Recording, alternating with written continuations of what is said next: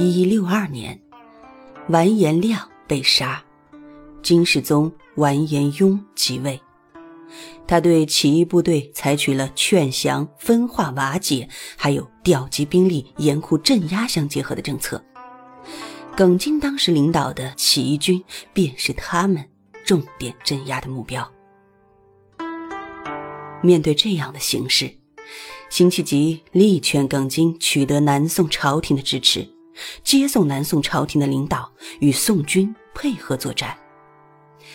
耿京于是就派辛弃疾一共十一个人作为代表去和南宋朝廷联系。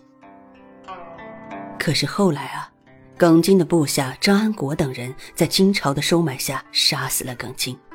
辛弃疾面对此种情况是既愤怒又悲伤，他立即带了五十名精锐人马直奔冀州捉拿张安国。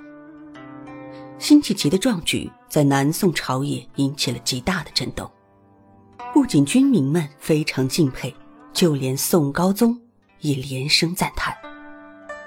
此后，辛弃疾便留在了南方，他被朝廷派往江阴做官。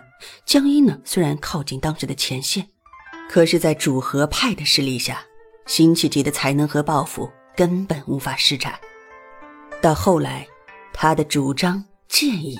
都没有引起朝廷的重视，这使他感到了极大的悲愤和苦闷。这一时期，他写了不少的词，大都是抒发自己报国无门、壮志难酬的不平。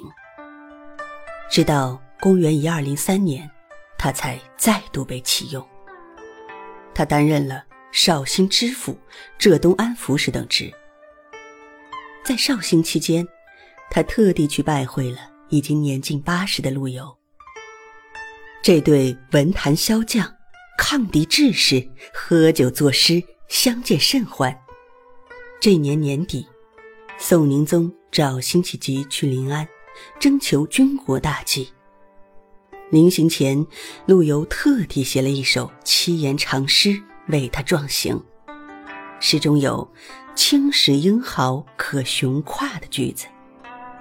这是陆游称赞辛弃疾的词作超过了南北朝的很多的著名诗人，并且还夸他具有非凡的才能，可以超过历史上的英雄们。可以说，陆游对当时的这位文坛后起之秀给予了极高的评价。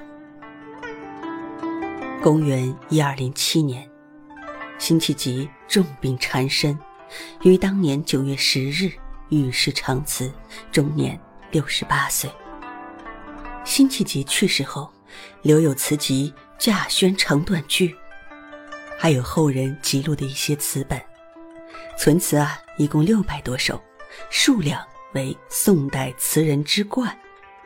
他的词继承了苏轼的风格，以慷慨豪放为主，是南宋词人中豪放派的杰出代表。在文学史上，他与苏轼。并称为苏辛，他的作品内容丰富，有写报国心声的，有倾诉壮志难酬的悲愤的，还有英勇大好河山的。但作品的中心主题只有一个，那就是抗金御敌，恢复中原。